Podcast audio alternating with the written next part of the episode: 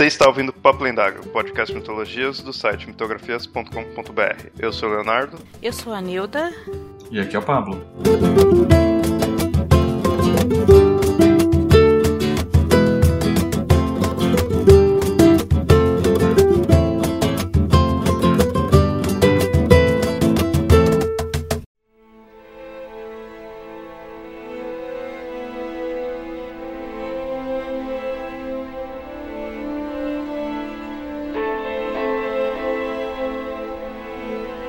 Nascido como hebreu, criado como príncipe. Um dos mais famosos líderes religiosos e o profeta mais importante do judaísmo, com a árdua missão de libertar seu povo e levá-lo para a terra prometida. Nesse episódio do Papo Lendário iremos falar de Moisés, o divisor de águas do Antigo Testamento.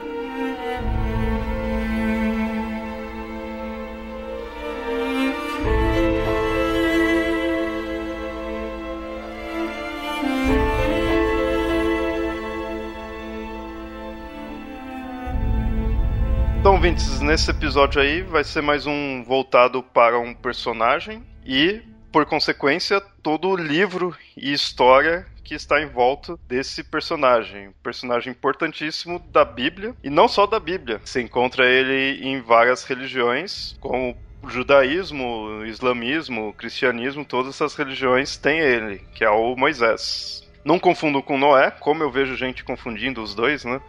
Direto. não sei se é por nome ou a pessoa não conhece mesmo, né? Só troca os nomes ou de fato não conhece. Não, é que, é, lá, é que confunde porque os dois tiveram uma arca. Só que um tinha vários animais e outro era da aliança. Então, às vezes, confunde quando fala arca de Moisés, e daí o pessoal fica achando que é a arca de Noé, e como se fosse. É. E os dois têm alimento água ligado a eles, né? Mas, ouvinte, você sabe que a gente já fez o episódio aí de Noé. Quando próximo ao lançamento do filme sobre o Noé, e dessa vez até semelhante. A gente está falando do Moisés, agora que está para lançar aí próximo o filme sobre o Moisés, do Ridley Scott. Como ainda não lançou o filme, nesse episódio vai ser só focado mesmo na parte histórica, mitológica, religiosa, ou sei lá o que, do Moisés, e todo o livro do Êxodos, como falei, o Moisés ele é importante nessa, nas três religiões abraâmicas e, e, tanto que na Igreja Católica mesmo e na Ortodoxa ele é venerado como um santo, né? Tem uma festa para ele no dia 4 de setembro. Na Igreja Católica Ortodoxa é isso. Na Romana eu não, nunca ouvi falar pelo menos de uma celebração específica de Moisés. Mas eu nunca ouvi falar de São Moisés, né?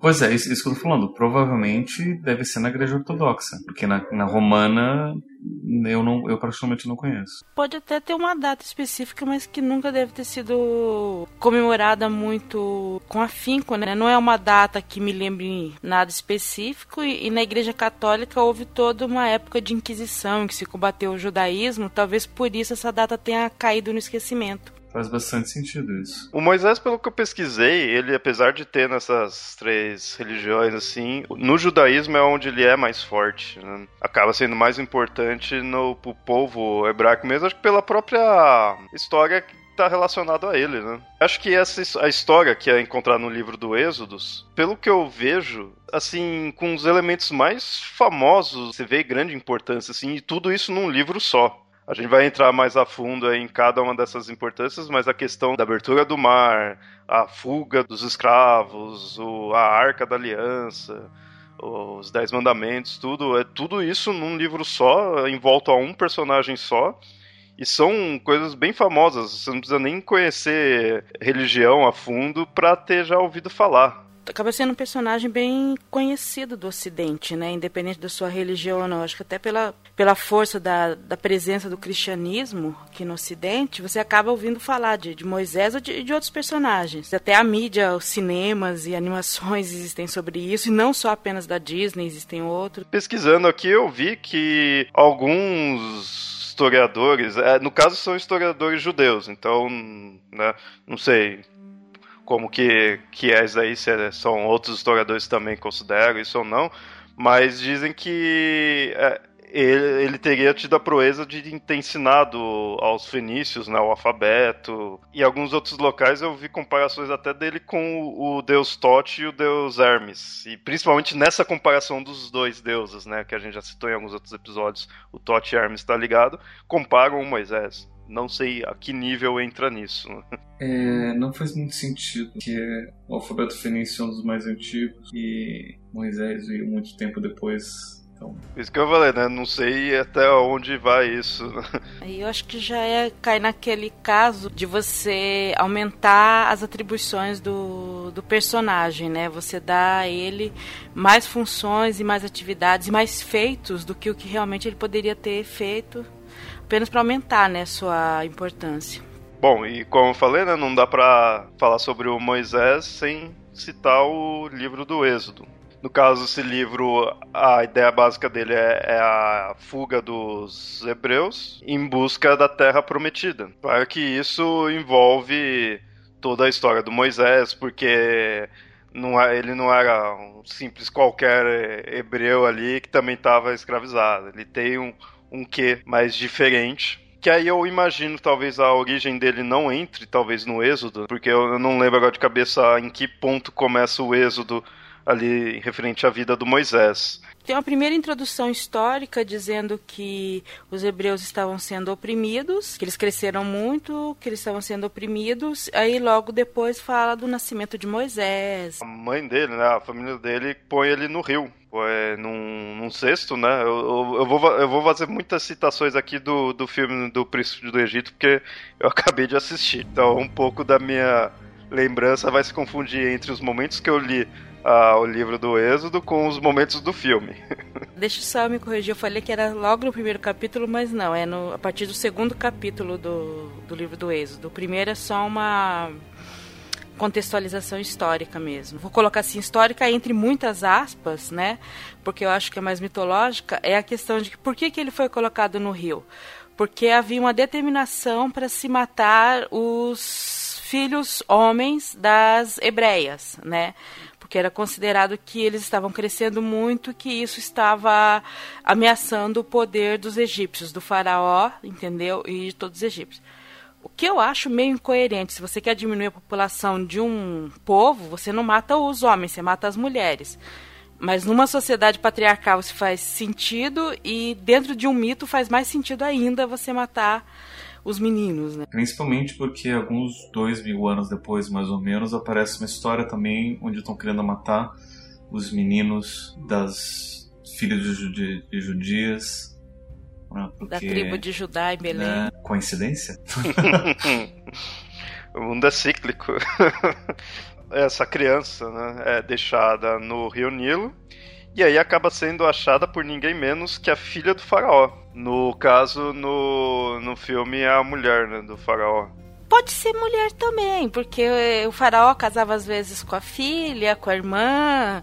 É porque eu sei que o Ramsés, que era para ser o irmão de Moisés, ele casou com a mãe. Olha só, ele tinha complexo de Édipo. É, ele e todos os egípcios daquela época. Ué. É, os, os, reis, pelo menos. A, a, cultura grega não, não se uniu ali, em parte, com, com os egípcios? Sim, mas, mas, mas, isso, mas isso, daí, isso daí tem uma explicação muito lógica do ponto de vista mitológico. Inclusive, o Jung ele fala sobre isso. Eu devo ter, eu me lembro de ter comentado sobre isso, sobre a questão do, do, do incesto, em algum, em algum outro episódio. Manter o sangue puro? Isso, isso. Ah, a questão da, da, da, da endogamia, né? Ou seja, você vai já como os faraós são considerados deuses, e a endogamia é própria dos deuses, porque afinal de contas os deuses só podem reproduzir com outros deuses e, e você só tem uma linhagem de, de, seres divinos, né? Não é que nem eles podem ter uma certa variedade, variedade genética, então eles se reproduzem entre si. E essa primazia do, do incesto é própria para os deuses. Os mortais não podem entrar. Isso daí entra a questão do tabu do incesto. Que o Freud inventou um outro mito estranho para dizer por que, que a gente não pode transar com a mãe. Porque, segundo Freud, teoricamente existia uma horda primordial e aí todo mundo queria transar com a mãe, só que o pai dizia que não, a mãe é minha. E aí todo mundo matou o pai e a pessoa se arrependeu e por isso que é, eles têm o, o tabu do incesto para poder se lembrar nessa época que eles mataram o pai para poder ficar com a mãe e daí eles se arrependeram. Supostamente isso teria acontecido em algum momento e a gente carrega isso até hoje. Ou não, não sei. Mas aí voltando ao Moisés, então, no caso, ele cresceu, ele era hebreu, mas ele cresceu entre os egípcios, né, como um egípcio e não, não só como qualquer egípcio, mas na parte real. Ele é criado pela filha do faraó. E faraó não é uma, a gente acabou acabou se tornando a palavra que designa o rei, né, o rei sacerdote. Mas até essa época, e, e essa é uma palavra de origem bíblica, faraó é uma palavra que a gente conhece através da Bíblia. Não era exatamente como eles chamavam, porque faraó quer dizer a casa grande. Então, é, ser criado entre os filhos do faraó pode ser qualquer pessoa de dentro da família real.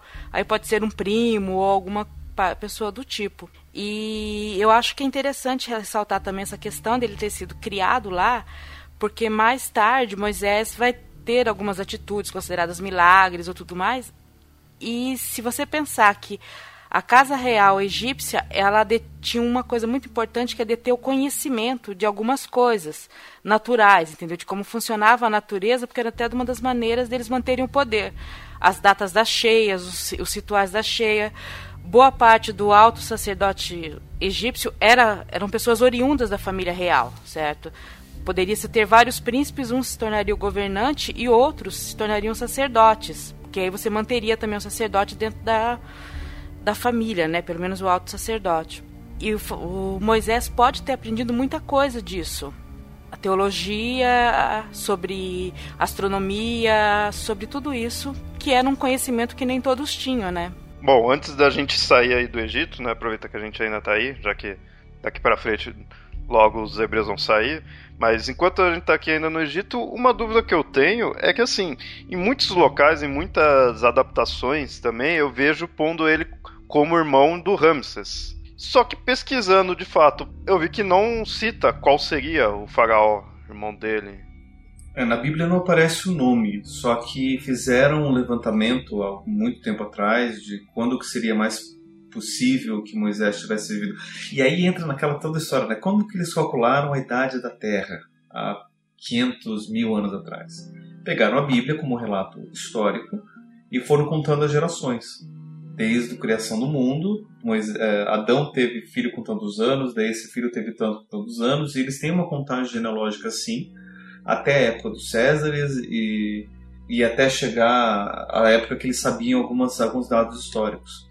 E aí eles, eles calcularam. Então Moisés viveu nessa época, e nessa época era o reinado do rei Ramsés. Né? Então, por essas comparações, eles chegaram, eles chegaram nisso. E como diz que ele foi criado entre, entre os filhos do faraó, coloca-se então que ele foi criado como irmão do Ramsés II, no caso. Tem uma referência que remete a, Ramsés, mas é um pouco antes do nascimento, é nessa parte de contextualização histórica, que diz que os hebreus foram colocados para construir as cidades depósitos de Pitom e Ramsés é, dificilmente teria é, essa cidade de Ramsés sem haver o, o faraó Ramsés, que aí no caso seria o primeiro.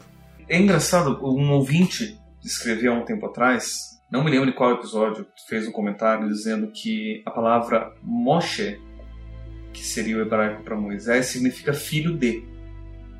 E no caso Ramsés seria Ramoshe, ou seja, ou seja, filho de Ra. E o Moisés é só Moshe, que significa filho de de nada, né?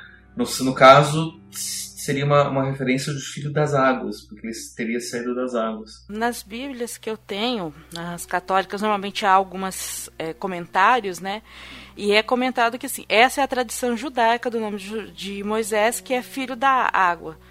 Mas dificilmente a filha do faraó falaria hebreu. Ela ia falar em egípcios né, a língua egípcia, onde o final Moisés quer dizer filho, né? Então falta alguma parte desse nome dele, que seria filho de alguma coisa.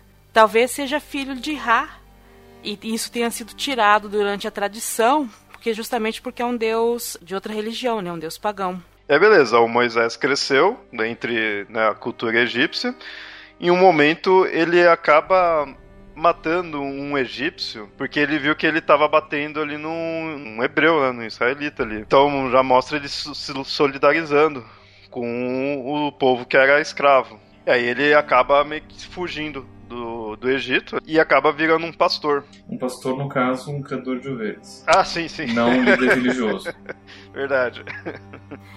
É, agora você falou não ser líder religioso, só que ele se casou com a filha de um sacerdote. O sogro dele era sacerdote de Madian. Né? Ou seja, ele sempre teve algum pé dentro da, do sacerdócio. Né? Moisés também é da pertencente à tribo de Levi, que depois se torna a tribo dos sacerdotes, né? Os portadores da lei. Então a gente vê que tem um monte de coisa aqui convergindo para isso, né? Só uma curiosidade, você falou tribo de Levi, isso está relacionado ao Levítico? Sim. Ah, tá. Levítico é o livro das leis. Das leis. Hum. Que daí é interessante, quando você pega o Pentateuco, são cinco livros. Primeiro é o Gênesis, que conta a origem do mundo, até Moisés, mais ou menos. Depois o Êxodo, que conta a história da saída de Moisés do Egito e ida até a Terra Santa. E já dando spoilers aqui, Moisés morre no final. Do livro, inclusive. E aí fica aquela coisa, como pode então Moisés ser escrito sobre a própria morte? Né? Então, assim, já se coloca ali que então se alguém escreveu o livro do Êxodo, esse alguém não foi Moisés. Ou ele pode ter começado os relatos e alguém ter terminado, mas ele não é o único autor, com certeza. Então a gente já começa a questão de da própria autoria do, do, dos livros.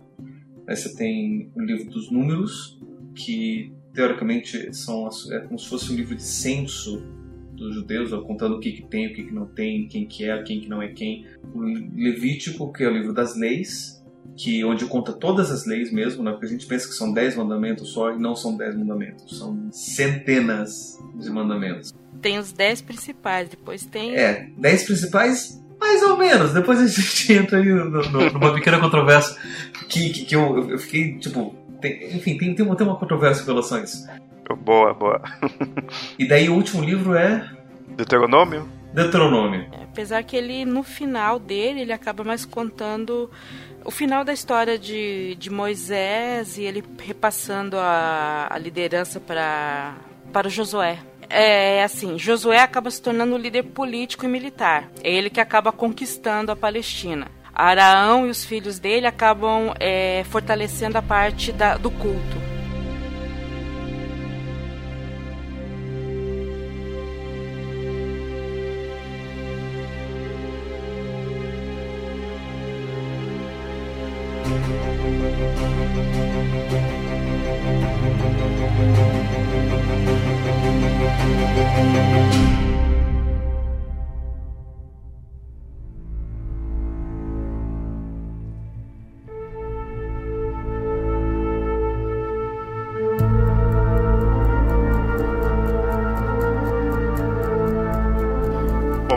Voltando aqui, vamos manter a cronologia, para não uhum. deixar o ouvinte confuso. Tá. ele vai ficar tão confuso como se estivesse lendo a Bíblia. Nunca fiquei confusa lendo a Bíblia, mas tudo bem. Não nessa parte, pelo menos. É, depois eu te mostro uma coisa que causa confusão bem nessa parte, mas tudo bem, vamos deixar pro final. Então, e como a gente falou, ele, ele virou um pastor, né? Ele tava, cuidava lá das ovelhas, né? E aí, em um certo momento, ele estava lá cuidando do seu rebanho, e aí ele encontra uma árvore pegando fogo. A partir disso, Deus acaba falando pra, com ele, e aí que instrui ele para liderar o, os hebreus para fugir né, do Egito, fugir da, dessa escravidão e seguir até a terra prometida. Nesse ponto, como eu falei, eu vou puxar muito aí do Príncipe do Egito, eu tava assistindo e eu vi a cena bem interessante, que é uma árvore pegando fogo, um fogo que não não queima, que é bem espiritual mesmo, não é um fogo amarelo, é meio é bem luminoso, mesmo, bem uma luz ali na árvore, não queima nada e ali mostra bem que é Deus mesmo, né, o jeito de se movimentar. E nessa parte passa bem esse, aquele conceito dele do Moisés estar tá se maravilhando, sabe? E essa, essa cena, essa parte que eu já tinha né, ouvido falar em outros momentos, eu sempre imaginei assim, sabe? Não é só ele encontrar a árvorezinha ali, ouve a voz e pronto. Eu imagino ser uma coisa bem assim, Deus maravilhou ele para para convencer mesmo ele. Né? Só que se me engano ele ficou meio receoso, né? De como de fato ele iria conseguir. Porque tinha um pequeno detalhe que Moisés ele era gago ou fanho mas ele tinha um problema na voz. Na Bíblia ele fala, mas como vão as pessoas vão me escutar? Ele fala para Deus, se eu sou duro de fala. É isso que, que consta na Bíblia que eu li, tipo assim, eu não sou bom para convencer as pessoas. Né? E daí você tem toda essa tradição que ele tinha um problema de falar mesmo. E aí por isso que ele foi indicado o, aí sim o Arão para ajudar ele, que Arão ia ser o porta-voz. Bom, já que a gente citou aí, Arão, no caso, é o irmão dele, né? Só que no caso, o irmão. Irmão de sangue mesmo. É aí que você vê as pegadinhas do mito, né? Se todos os meninos seriam mortos e você tinha dificuldade de esconder filhos homens, como que ele tem um irmão? Vai que, vai que o irmão nasceu antes ou depois dessa perdição. Eu falo assim, pegadinha porque é uma coisa que às vezes a gente não, não questiona. de roteiro.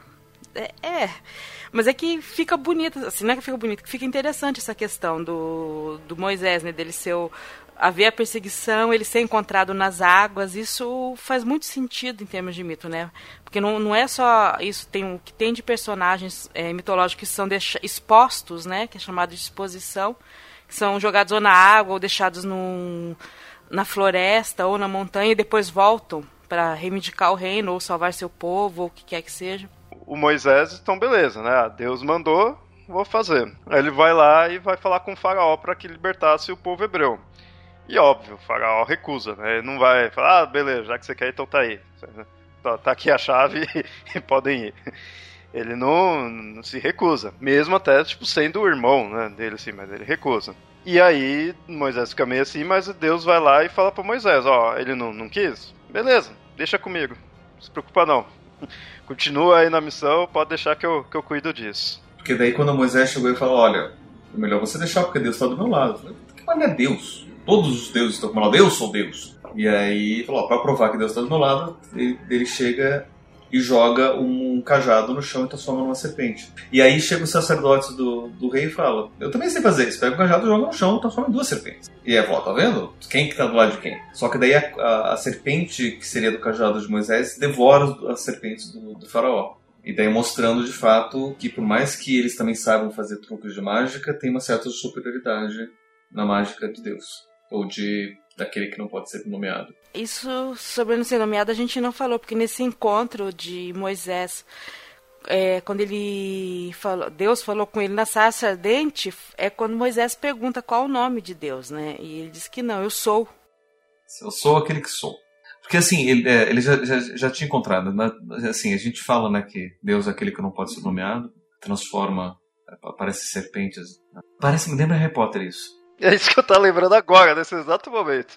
Aliás, nessa cena da sarça ardente também Deus prova que é Deus fazendo uma transformação dessa, de cajado virar cobra, de cobra virar cajado novamente. Ele falou, ó, é assim que você vai convencer o, o faraó. Ele fala, mas a, a, questão da revelação do nome divino é bem essa, né? Ele diz, eu não sou, como é que é? Eu sou. Ele só fala, falam que é o Deus de Abraão, Jacó, é, José e tudo mais, né? Mas não, não fala o nome dele. Ele não consegue convencer, mas Deus mostra que vai enviar as pragas sobre o Egito. Um dos acontecimentos mais importantes mais conhecidos ali, tudo referente à Bíblia e referente à história do Moisés, né? Mais pra frente que a gente entra nos detalhes das pragas, né, que a gente vai já descrever mais certinho. Mas beleza, isso daí ferrou ali com o Egito, né? Foi de fato um ataque, foram várias pragas e acabou e é o que ajudou o Moisés ali a liderar o povo dele e cruzar o Mar Vermelho. Estavam sendo perseguidos, né, pelo faraó, mas conseguiram escapar. Depois de alguns meses, eles acabam caminhando, né, pelo deserto. Eles acabam chegando ao Monte Sinai. Deus anuncia através do Moisés que eles são os, o povo escolhido, né, que eles seriam de fato os filhos dele. E aí o Moisés sobe ao topo da montanha e lá que recebe os dez mandamentos. É interessante que, assim, esses Dez Mandamentos é bem famoso também. Tem toda também uma certa.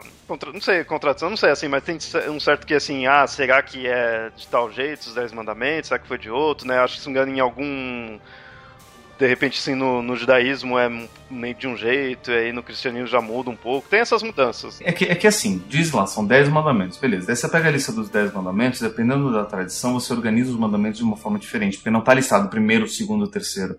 E aí você, bom, então vamos organizar como esses dez mandamentos. Só um exemplo. É, entre os protestantes, lá o primeiro mandamento diz: Não terás nenhum Deus diante de mim.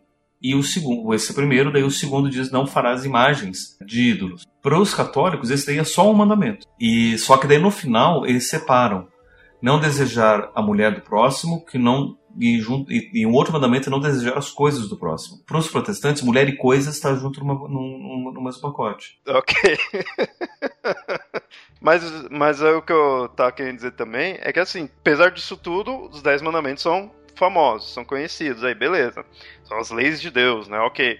Só que aí eu pesquisando para essa pauta mesmo, eu fui vendo que além dos Dez Mandamentos, teve outros códigos, outras leis que aí foi sendo feita é, com isso. Né? Por, por, isso que eu digo, né, o, a gente só pensa nos Dez Mandamentos, mas logo depois aparece uma lista de vários. O livro de Levítico se lista uma série de outras leis. O do, do Deuteronômio também tem várias leis, números também tem várias leis. Só que aí, assim, seriam leis dadas por Deus mesmo ou foram os humanos ali foram fazendo em cima do que os Dez Mandamentos tinham, ou não? Ou foi Deus mesmo que passou?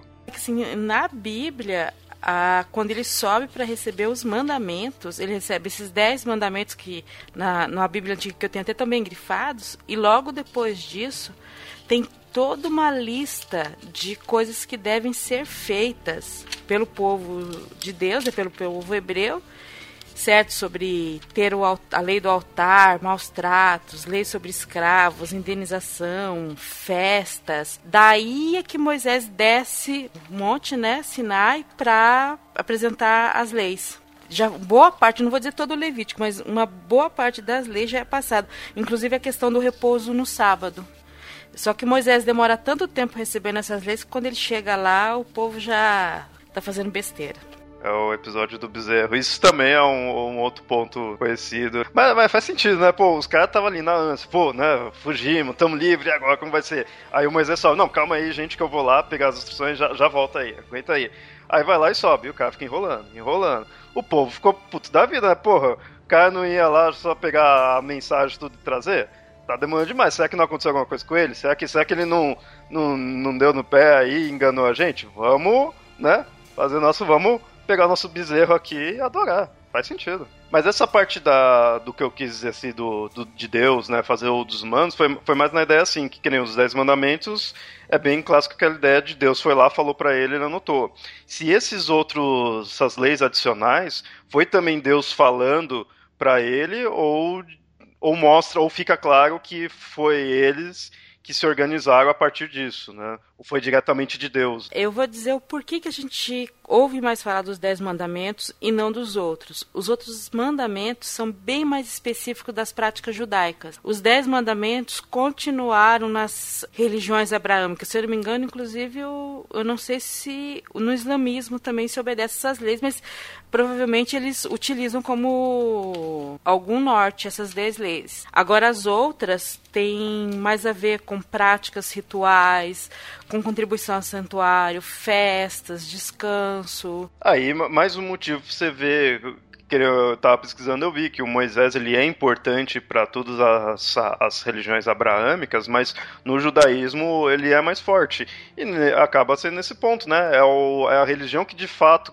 manteve essas tradições então eles ainda acabam dando mais importância. Se a outra religião dá mais só relevância para os Dez Mandamentos, que são mais gerais, esses outros mais de costumes, de coisa mais focada, de repente muda ali o costume não vai dar tanta ênfase, né? Então é natural. Mas é interessante isso aí, porque até instruções para construir o tabernáculo, Deus foi passando, né, para eles. Então, tipo, Moisés desceu com a as duas tábuas lá com os dez mandamentos uma planta pra construção, né? Debaixo do braço. Né? Ali, ó, vamos construir assim, né? E põe na mesa aqui, ó. Tem toda uma instrução de, de tecidos a serem utilizados, materiais, que tipos de óleos, que tipo de incenso, que tipo de sacrifício você vai fazer, mesmo estando no deserto.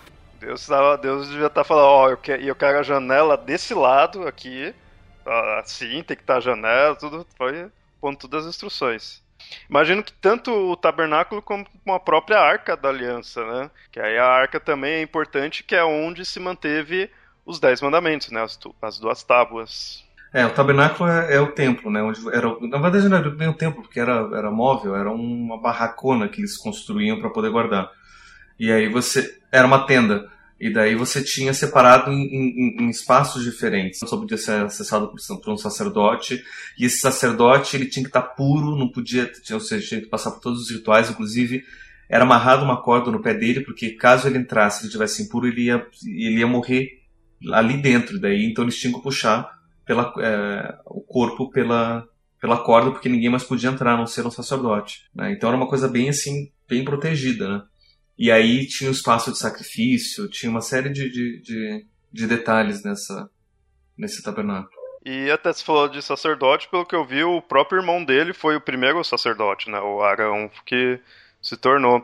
E aí até do que eu vi, isso está relacionado, o fato do Arão ser o sacerdote, está é, relacionado também ao, ao episódio do bezerro de ouro, porque aí o Moisés estava na montanha e o povo estava impaciente o Ar, com o Arão, exigindo que o Arão fizesse algo também. E aí que surge a ideia de adorar o bezerro de ouro. Eu vi essa versão, queria saber se é mesmo assim, se nessa época do bezerro o Arão já era né, sacerdote ou não. Porque eu, eu fiquei meio assim por causa que o Moisés estava lá pegando as tábuas. Eu não sei se nessa época já era tão forte ali para o povo, né? Adoração a Deus a nível de do Arão já se tornar um sacerdote.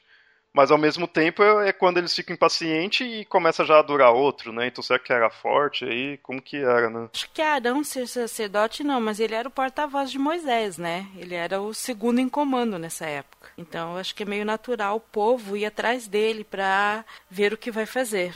O bezerro, a, a, o boi, a vaca é um animal de bastante relevância para a mitologia judaica. É, tanto é que depois, se eu não me engano, o Daniel tem uma visão onde aparecem animais, um deles é um touro.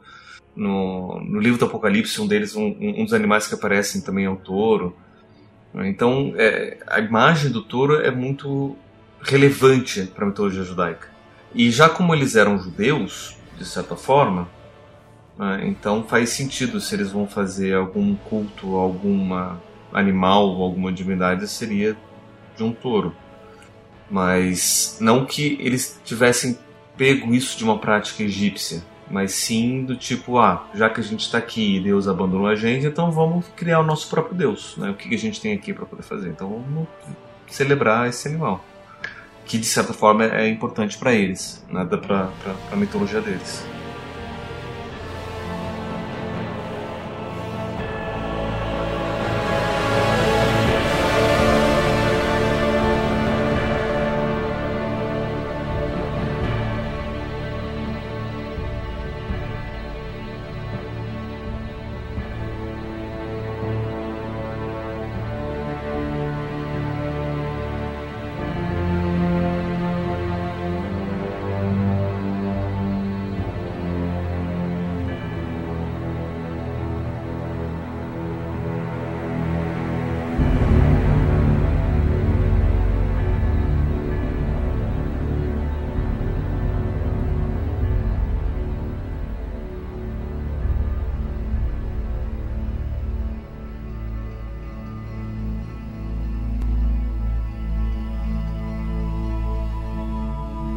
Eu sempre vejo, quando eu pesquiso do Êxodo, mostra que meio que para mais ou menos nessa parte deles fugiram, receberam as leis, as ordens, teve a questão do bezerro de ouro, levaram uma bronca por causa disso, mas aí começaram já tipo, a, a seguir de fato Deus, com tudo, seguindo todas as ordens certinho.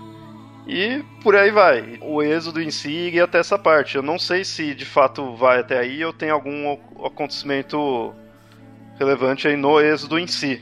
O êxodo dura 40 anos, eles ficam 40 anos caminhando, pelo menos é isso que é dito. Perdidos no, no deserto, né? O mostra que Moisés é péssimo de localização, porque nem alguém andando a pé 40 anos tem como ficar perdido. Mas isso tanto depois, tempo lá. Com, depois de já ter feito o tabernáculo, todos aí eles ainda continuam. Sim, sim, porque assim, a ideia é que eles estão saindo do Egito e eles vão para a Terra Prometida.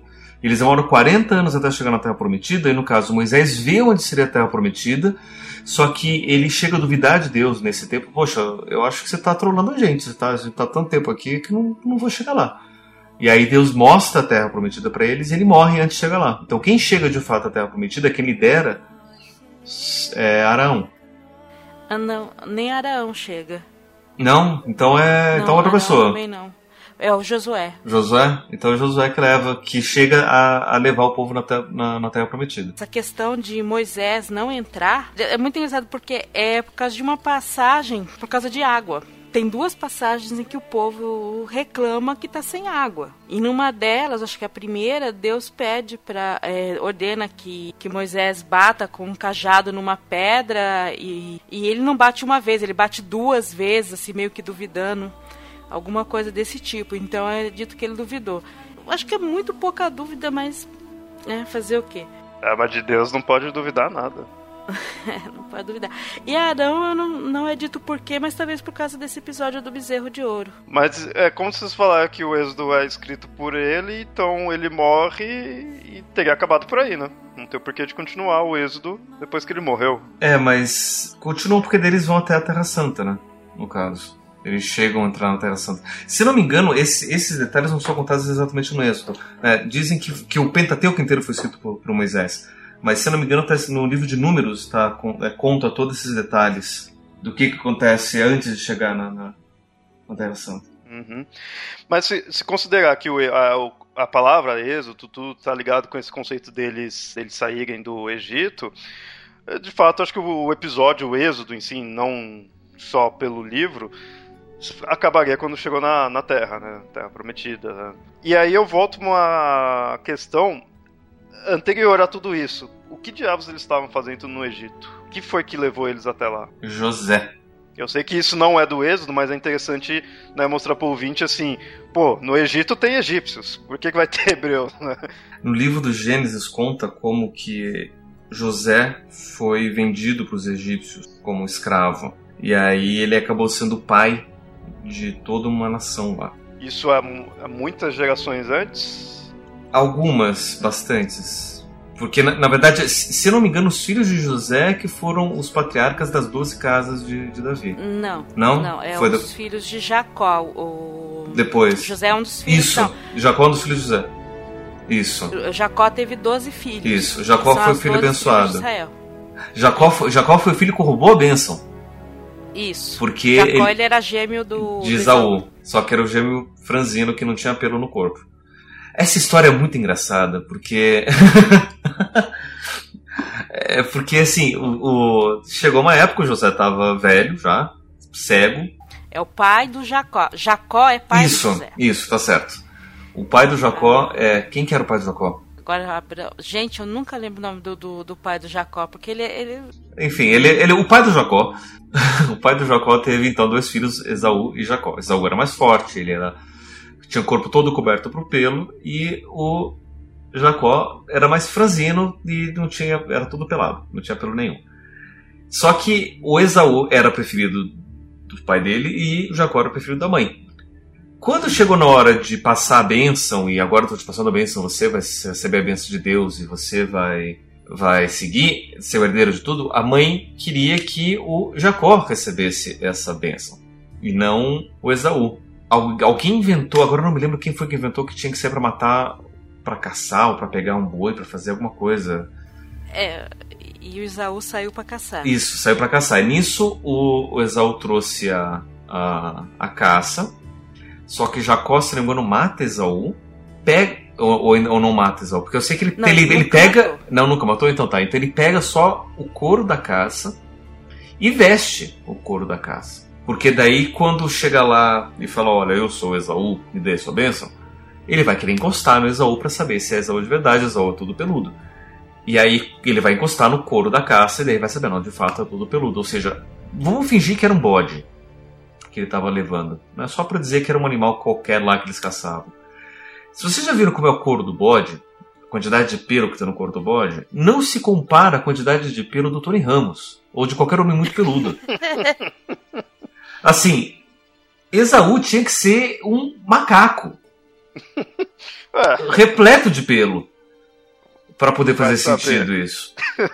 E aí depois me chegam os cristãos criacionistas e dizem que a gente não é não tem parentesco com macaco. ah, faça-me o um favor. É, Faça-me favor. Essa, vamos lá, só para localizar o pessoal na, na cronologia.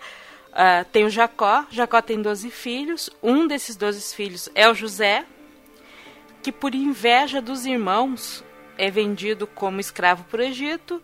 Lá no Egito ele se torna uma pessoa importante, cria família. Em determinado momento, o pai dele, junto com os irmãos, vão para lá e todos passam a morar no Egito. Certo? É assim que os hebreus vão para lá. Mas assim, beleza, foi uma família, assim, né? Foi o José, depois foi uma família. Os 12 irmãos. 12 irmãos, não é pouca coisa. Ah, 12 é, irmãos, cada um com duas, três mulheres. Eu esqueço que antigamente as famílias eram, eram maiores. E duas, três mulheres cada, tá? E aí cada um desses irmãos é patriarca de, de, das 12 casas depois. Será que tem algum motivo o número 12 aparecer nas 12 casas, de, nos 12 signos do zodíaco, nos 12 meses do ano? Nos doze apóstolos de Cristo. Nos 12. Hum, será? A gente já falou sobre esse episódio sobre números que a gente gravou muito tempo atrás. A gente falou que o número 12 é 3 vezes 4. Né? A gente tem 3 como o primeiro número é, ímpar e 4 como o primeiro número múltiplo. O 12 ele seria o número da totalidade, justamente porque ele pega o divino e o humano, o masculino e feminino, os vários opostos estariam ligados ali no número 12, considerando a totalidade. Então, quando você fala de 12 tribos de, dos judeus, está falando basicamente de todas as tribos de judeus. Já que 12 tem a ver com essa totalidade. Da mesma forma como 40 para os judeus quer dizer um número muito grande. É, não quer dizer um número específico, simplesmente é um número muito grande. Por isso que 40 anos no deserto, eles passaram uma quantidade muito grande de anos perdidos no deserto, não necessariamente 40 anos exatamente. Mas querem saber mais de números, ouçam lá o, o episódio né, que a gente focou em o significado dos números. Voltando ao Moisés, então, é, aqui a gente definiu o que começou, né? O, antes do êxodo, né? O que fez os, os hebreus chegarem lá. E o êxodo, que é quando eles saíram de lá. Esse é o, o êxodo, é a, a história voltada na fuga dos hebreus do Egito. Pode parecer estranho isso, porque quem lê a Bíblia é, percebe, bom, termina o êxodo, se não me engano, o, o Gênesis, certo? Justamente falando que eles estão, ficaram no Egito e como uma família abastada, o José era praticamente ministro do faraó. Aí começa o êxodo, eles estão lá embaixo, né? Historicamente, são escravos. Historicamente, isso pode ser ligado tá, a mudanças realmente nos governos egípcios, a conquistas, a pacto com hititas, a mudança de dinastia. Isso faz um povo que é considerado um povo estrangeiro, porque querendo ou não, eles acabaram mantendo várias das características deles como um povo diferenciado. E aí a gente pode até pegar uma, uma, uma questão histórica que vai até prevalecer no século XIX e durante toda a Idade Média com relação aos judeus. Os judeus, eles sempre, como povo, eles sempre foram muito hábeis para poder se enturmar onde quer que eles, que eles estejam. Né? O povo judeu, ele foi um, era um povo nômade quase. Durante muito tempo eles não tiveram um lugar deles. Inclusive até na época que chegaram na terra deles, a terra não era deles. E só disseram que era deles, mas mentiram. E daí depois, porque depois os babilônios foram lá e, e dominaram aquela terra, daí eles foram. E parte dos problemas continuam até hoje. Continua, né? Mas enfim, é, foi desde sempre, porque eles nunca tiveram terra, né? Eles sempre foram um povo nômade. E eles sempre conseguiram se adaptar muito bem aonde quer que eles estivessem. E esse se adaptar muito bem é porque, como eles nunca eram do local, eles não precisavam seguir as tradições do local. Né? Então, vamos pegar, por exemplo, a Idade Média. Na Idade Média, se você era cristão, ou você era nobre, ou você era padre, ou você era servo preso a um feudo. Só que os judeus, eles não eram cristãos, então eles não precisavam ser presos a uma terra, eles também não eram nobres, eles também não eram padres eles também não podiam ter terra. Em muitos países eles eram proibidos de ter terra. Não em todos, mas em muitos. Então, o que, sobrava para os judeus era ser autônomos, por assim dizer. Né? Então, eles eram os médicos, eles eram os artesãos, os carpinteiros, e foram os primeiros comerciantes, inclusive. Porque daí o que acontece? Se eu tenho aqui um feudo que produz muito leite e outro feudo que produz muito tecido, Chega lá o judeu, pega o leite, leva para um lado, pega o tecido, leva para outro, ele começa a fazer essas trocas todas. E aí chega um momento onde fica muito difícil ficar levando todas essas, essas mercadorias para lá e para cá, e daí eles formam, formam, as primeiras grandes feiras né, em torno dos castelos para poder facilitar todo mundo. Então, em vez de, dele ir de, de, de lugar em lugar para fazer isso, eles montam as primeiras grandes feiras e todo mundo vai até eles. E essas feiras, nesse entorno do castelo, numa, num lugar chamado Burgo, e aí eles são a origem do que seria depois a burguesia. Então, esse modelo que eles começaram na Idade Média, e que depois foi tudo destruído, obviamente, porque né, ninguém gostava de, dos nobres e dos pobres. Daí depois a burguesia começou a, a, se levantar, só que a burguesia não, deixou de ser só de judeus e passou a ser também de cristãos de todo mundo. É, viu que dá certo, né? Né? E principalmente depois da reforma protestante. Uhum. Porque a reforma protestante... o, o, monetário virou algo. Isso, o lucro, visto, o, né? o, lucro, lucro né? deixou de ser pecado, né? passou a ser um sinal de bênção divina. Então todo mundo passou a curtir e daí começou, os cristãos começaram a abraçar mais essa causa. Agora imagina se eles foram assim durante a Idade Média, durante a Idade Moderna, como que não era naquela época também. Né? Eles se adaptaram ao Egito, eles conseguiram crescer. José foi, era o ministro do, do rei, ele era conselheiro do rei, inclusive, né? fazia interpretação de sonhos, dizia o que, o que devia ou não devia fazer. Então ele cresceu muito em fama, cresceu muito em posses, e de repente, se você tem uma mudança de de governo começa a ver isso como uma, uma, ameaça, um povo estrangeiro tendo muito dinheiro, tendo muita posse dentro do seu próprio reino, isso começa a ser uma ameaça à segurança interna. Eventualmente, algum rei pode ter falado: olha, então vamos tirar tudo dos judeus, os judeus são um povo, um, um povo estrangeiro, eles não, eles não pertencem ao Egito, agora eles são nossa posse. Em vez da gente ser posse deles, eles são nossa posse. Deve ter acontecido alguma coisa parecida com isso nesse meio termo.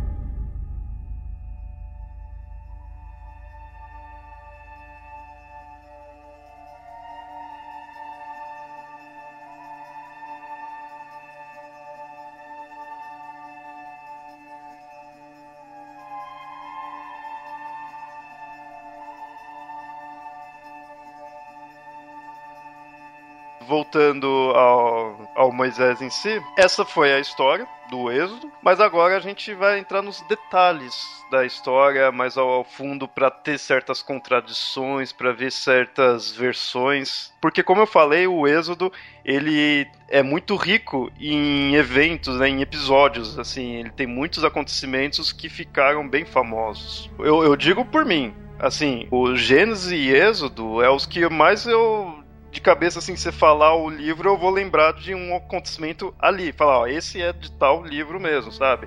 O Gênesis, talvez, né, por puxar mais a parte ali de criação. E o Êxodo, por ter vários, esses vários acontecimentos, eu tô dizendo por mim, né? E o, os outros livros, você pode, de repente, vai, o Pablo e a Nilda aí que conhecem mais a fundo, falar um episódio do livro em específico, né? Os próximos livros que tem eu vou reconhecer a história, mas não vou saber de qual livro exato é, sabe? Então, o êxodo em si, eu acho que ele é bem rico nisso. E agora, né, vamos começar esses episódios. O que a gente vai iniciar aqui é das pragas do Egito. Lembra que a gente citou né, na, na hora que estava contando a história em si, mas agora a gente vai entrar em detalhes. Quais foram essas pragas do Egito? Só para lembrar, começou quando o Moisés foi lá falar com o faraó para libertar, ele não quis, aí Deus foi intervir. E aí come, começa a ser as pragas. Primeiramente, as águas do Nilo viram sangue, Parece que fica sem ter água para se beber. Bom, a fonte de... É, considerar que o Nilo, né, era o que regava tudo, né? Então, se acabar com o Nilo, você acaba com a água.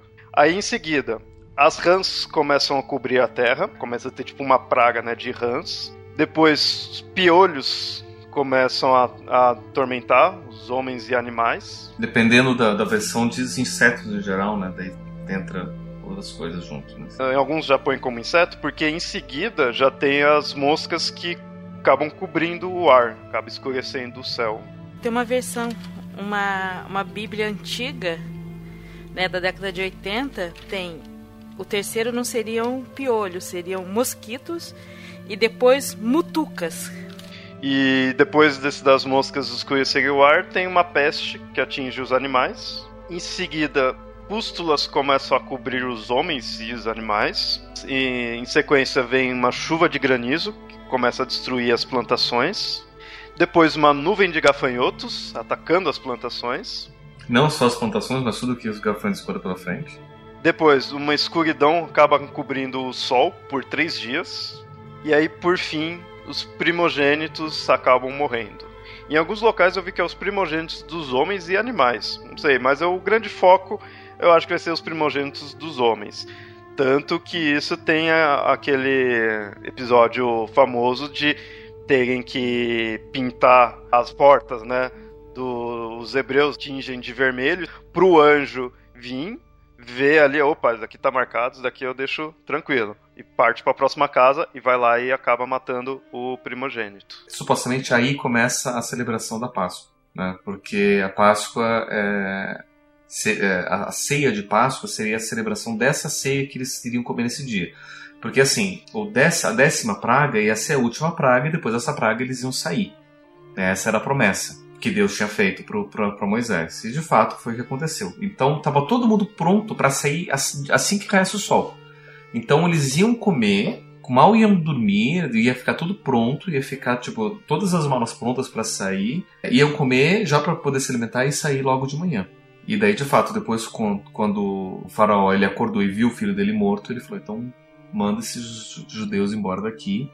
E aí eles saem e eles vão atrás dos judeus.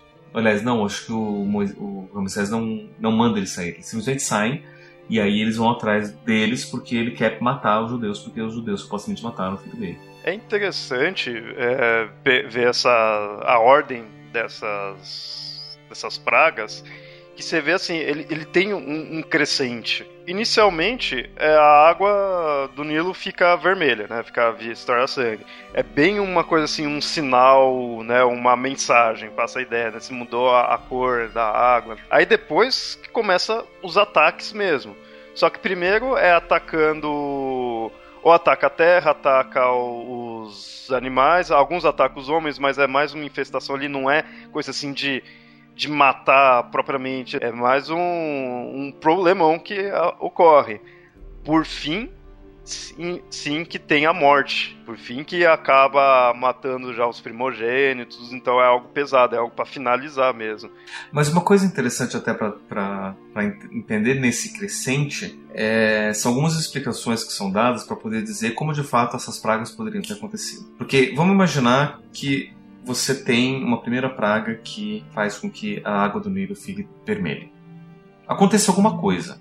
Né? Como de fato historicamente aconteceu, talvez algum subproduto de ferro, alguma coisa fez com que as águas do, do rio ficassem vermelhas. Né? Acontece alguma coisa. Aconteceu na África na década de 80, 70, não me lembro, que um rio ficou todo vermelho por conta de, um, de uma mina que eles estavam escavando, e daí é, algum subproduto dessa, dessa mina ali perto vazou para o rio, o rio ficou todo vermelho, todos os peixes morreram, as pessoas ficaram doentes e morreram também, foi, foi uma desgraça bem grande. Então vamos imaginar que alguma coisa assim tivesse acontecido lá e o rio tivesse ficado vermelho. A princípio você vai ver, poxa, o rio está vermelho, os peixes morreram, a gente não sabe muito bem o que aconteceu. No dia seguinte, o que você vai ver? Você vai ver que todos os sapos que ficam lá entrando e saindo do rio não vão mais ficar no rio, então eles vão ter que procurar outro lugar para ir. Então eles vão para a terra, então eles começam a entrar na terra, aí você tem essa infestação dos sapos. Só que pensa assim, você tem um monte de peixe morto e um monte de animal que eventualmente morre por conta do, da água suja, da água contaminada. O que acontece quando você tem um monte de cadáver? Um monte de mosquito começa a tomar conta. Né? Não só mosquitos, mas também piolhos, carrapatos e mutucas, que você tinha falado aí, né? Que começam a, a, a tomar conta porque, né, deve estar um fedor do caramba tudo aquilo, né? Imagina, Egito tem sol o tempo todo, não descreve que era uma das épocas de chuva, mas mesmo assim devia estar muito quente né, no meio do, do, do, do, deserto, então você tem toda aquela infestação de mosquitos tudo mais. Com um monte de mosquitos, um monte de, de, piolhos e mutucas, eventualmente o gado vai ficar doente também, não só porque a água estava suja, mas também por conta de tudo isso. Não só os animais, mas também as pessoas que se alimentam desses animais e convivem na mesma região. A única coisa que meio que foge dessa explicação natural é o granizo, que de repente chove granizo, por algum motivo. E aí a explicação do vulcão de Santorini faria sentido porque né, faria alguma mudança climática que faria chover granizo ali, porque o granizo ele nada mais é do que uma pequena são pequenas partículas de poeira que elas são suspensas e, e, e você tem uma massa de ar quente junto com ar frio, então ele vai subindo, subindo, subindo. Cada vez que ele sobe ele vai ficando maior, ele vai congelando e vai ficando maior até que chega uma hora que ele não tem como ser jogado mais para cima, ele pesa e cai. Se você tem um vulcão você tem essas cinzas que podem virar granizo depois e cair. Venhamos assim, você está tendo várias desgraças, aí cai uma chuva de granizo. que poderia ou não ter caído, independente de qualquer coisa. Também. Mas aí você soma mais isso, né? Porque você já tá, sabe aquela coisa, já tá vindo várias desgraças, uma que é mais natural vira desgraça também. Não foi uma só, é um acúmulo de coisas, né? Tá doente, tá sem água, daí chove granizo, pô, né? Depois disso daí, o que, que tem? Tem os gafanhotos, que também é, é consequência de tudo isso, né? Imagina, você tem. Gafanhotos não comem só plantas, né? Eles também comem insetos, então insetos menores. Então você tem aí um monte de, de, de, de comida grátis para eles. Eles vão lá e, e, devoram tudo que eles encontram pela, pela frente. Daí depois, os três dias, as três noites de, de, de trevas, não faz muito sentido por acaso, mas por conta da erupção desse vulcão faria sentido, porque as cinzas do vulcão eventualmente passariam por, por cima do, do, do Mediterrâneo e chegaria até o Egito e de fato ficaria coberto, né? é, é, tamparia a, a, a, visão do Sol. E por fim, a morte do primogênito. Né? E a questão do primogênito especificamente, parece que existia uma tradição naquela época que, que dizia que o filho mais velho, independente de quem fosse, tinha a, a primazia de poder comer o primeiro pedaço ou o maior pedaço da carne lá que eles iam comer. E daí, obviamente, como o filho mais velho eventualmente come essas essas partes, essa, esse animal que já está contaminado, que já estava doente, que já tinha tomado água contaminada, que estava tudo fudido e mal pago, ele eventualmente morre de, conta, de, de, de, contaminação. Essa tradição em muitos países em que ainda há uma alta mortalidade infantil, ainda existe isso de você dar ou para o mais velho ou primeiro para os meninos, né? Porque você quer que aquela criança vingue. Então você dá uma atenção maior para essa criança. E no caso, na celebração da Páscoa, todo o ritual de preparo do carneiro para servir de alimento, quase como se foi, como se tivesse sido uma forma de você preparar um, uma carne que não fosse contaminada, né, ou que fosse purificada. E aí esses judeus que comeram dessa carne, que passou por esse ritual específico, que é um ritual que dá para ver a receita lá no, no livro, você tem que assar a carne, não pode cozer. O pão tem que ser pão sem fermento, é pão ázimo. E junto com isso você come algumas ervas amargas específicas. É, então, junto com essas ervas amargas, que ajudam, é, inclusive, é, não só na, na, na, digestão, mas parece que quando você come sushi, a raiz forte que, que serve junto, junto, com o sushi não serve só para dar gosto, mas serve também para poder eliminar alguma possível toxina que exista no peixe. Então, dizem que toda essa combinação de você assar a carne e não cozinhar, porque cozinhar você pode simplesmente fazer com que se prolifere e assar, você está de fato matando lá os, as, as, as, toxinas. O, o, fermento que não vai, do, do, que não vai ajudar a, a, proliferar qualquer tipo de bactéria, doença que, tenha. E, e, as ervas amargas vão fazer com que aquele preparo seja é, como se fosse um, um, um curativo para qualquer coisa que, que tenha de errado com a carne. Só que daí, quando você lê, tem todo, isso tudo ganha um sentido religioso.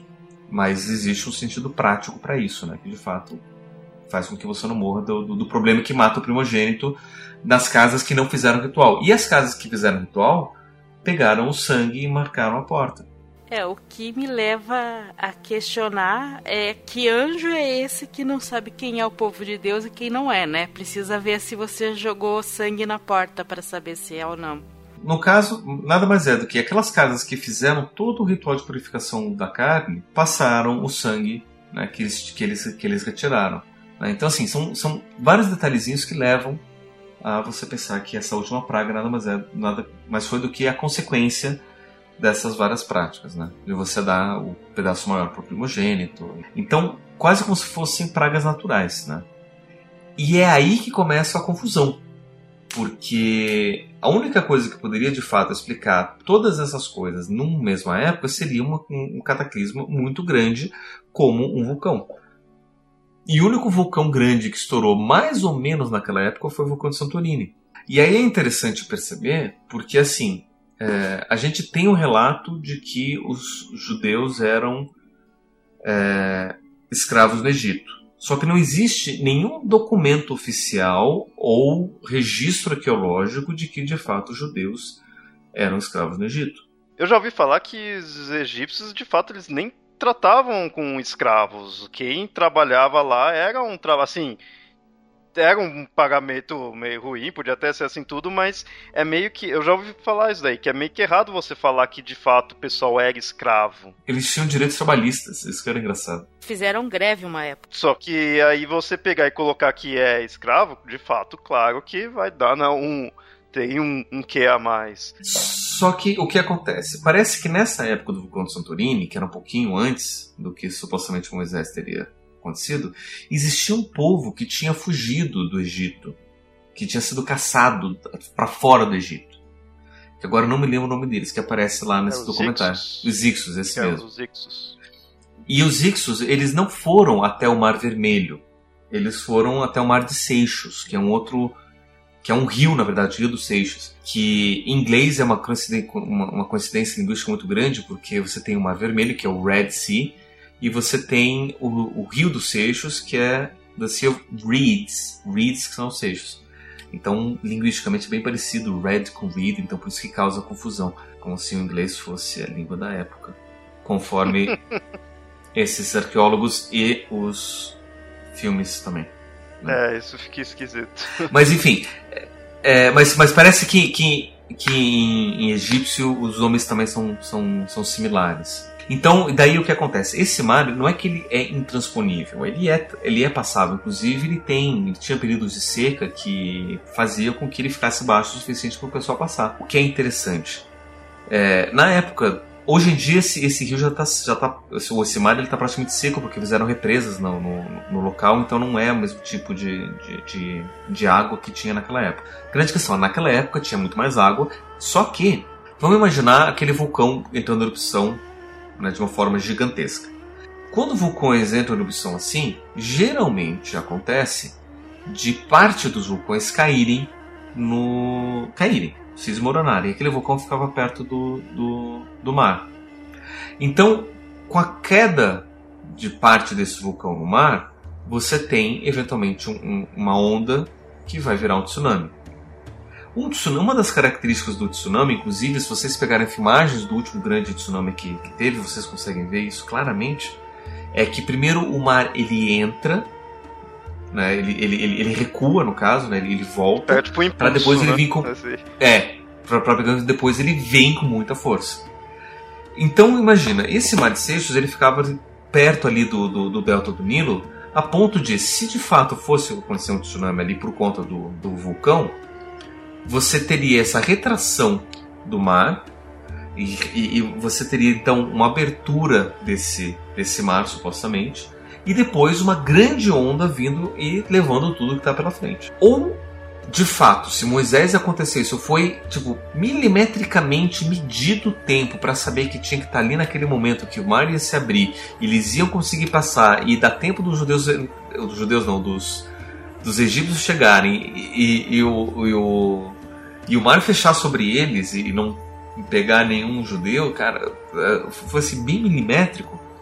Ou então, né, uma hipótese que eu tenho é que, de fato, a história de Moisés é um aglomerado de várias histórias que eram contadas naquela época sobre tudo isso que aconteceu, inclusive sobre a abertura do Mar de Seixos, sobre esse povo que saiu, agora eu me esqueci o nome de novo, Ixos. Os Ixitas. Ixos, dos Ixos, enfim, sobre o que você quiser colocar aí no meio. Inclusive sobre algumas tradições próprias dos egípcios. Que daí você, inclusive, encontra algumas questões de rituais, algumas questões de, de alguma, algumas imagens que, que, vão se que vão aparecer é, de forma esparsa por ali. Com, com, com todas essas histórias sendo contadas, é, serviria quase como uma explicação de por que Agora, agora eu fico imaginando, né? Talvez de fato os, os hebreus chegassem uma época tivessem perdidos no deserto durante muito tempo. E perguntassem, mas pai, por que a gente está aqui há tanto tempo? Eu nasci no deserto, a gente está aqui andando no deserto sem rumo, o que a gente está fazendo aqui? Então, meu filho, vamos contar uma história. E daí eles pegam todo isso por tradição oral. Também tem a, a, possibilidade, que é muito plausível, de que esses 40 anos sejam realmente um período próximo a 40 anos, mas não seja uma leva apenas do povo que foi nesse período, né? Sejam o povo tenha migrado em várias levas diferentes, né? E cada um passou por coisas um pouco diferentes. durante o período em que eles ficaram 40 anos no deserto, eles tinham problemas com falta de água e falta de alimentos. Que Deus é, deu um jeito providenciando o maná. Acho que muita gente vai ver a palavra maná por aí. Eu conheço até restaurantes que tem esse nome, maná. É, tem banda chamada maná e que basicamente era o orvalho da manhã, né, que se formava. Gente, agora nós sabemos que se formava, mas na época eles achavam que caía. E de manhã você acordava e havia esse pão no chão e que os hebreus tinham que recolher para comer. Com detalhe de que aquele pão durava apenas aquele dia. Se deixasse guardasse para outro dia, ele estragava. Menos na sexta-feira, que você podia colher a porção para dois dias, porque no sábado não cairia de novo porque Deus não trabalha no sábado. E nem a pessoa podia trabalhar no sábado para colher, né? Por mais que tivesse lá o, o pão, você não podia colher, porque senão você morria, porque era proibido trabalhar no sábado. Acho que, que sábado, domingo e na segunda devia ser proibido. Fazer uma religião que é proibido trabalhar na segunda vai fazer sucesso. É, como a segunda é um dia que Deus não gosta, talvez os satanistas poderiam adotar a segunda-feira. É. Só uma ideia. Boa, boa. Foi o único dia que ele não viu que era bom. Pô, nos outros ele ficou todo empolgadão, aí na segunda ele foi porque era o serviço, né? Era o trabalho, né? Tem que ir. E sobre essa questão da travessia, eu tenho uma Bíblia de é, edição Bíblia de Jerusalém, em que não é travessia do Mar Vermelho, e sim o Mar de Juncos. Quer dizer que é uma parte um pouco mais rasa, uma parte que talvez a maré influa mais, e quem conhece bem a, o mecanismo do céu, o mecanismo de marés e toda a rotação, pode prever o período que aquilo estará mais propício para passar ou não. E a travessia do, contada na Bíblia aconteceu à noite e os egípcios os alcançaram no início da manhã e aí o mar sobe, né? Tem bem isso quer dizer, é uma coisa que você pode pegar uma maré favorável num local favorável e você tem essa travessia facilitada, né? É uma das teorias até para deixa só eu voltar um pouquinho na questão deles serem escravos, né? Que é colocado escravos. Logo no começo do, do Êxodo, não é bem falado que eles são escravos, mas sim que aumenta a carga de trabalho sobre eles e que é muito mais fiscalizado. E se existe esse, essa tradição, se existia mesmo no Egito a questão de que a população trabalhava parte do tempo para o faraó, se uma população ou um povo, principalmente estrangeiro, entendeu? Você pode determinar que ele, olha, você não vai trabalhar 8 horas, você vai trabalhar 15 por dia e fiscalize isso maior. Você não é escravo, mas você está numa situação é, muito ruim. Se você pensar que você vem do histórico, que você era um povo dominante, você estava, digamos, numa certa elite, de repente você vira o trabalho braçal, né? De repente não, mas com o tempo você vira o trabalho braçal, que tem que arcar com um, um serviço mais pesado que outros, talvez tenha ascendido, realmente você vai reclamar muito mais. Isso vai parecer uma escravidão, apesar de não ser é, nominalmente ou de documento, na prática acaba virando.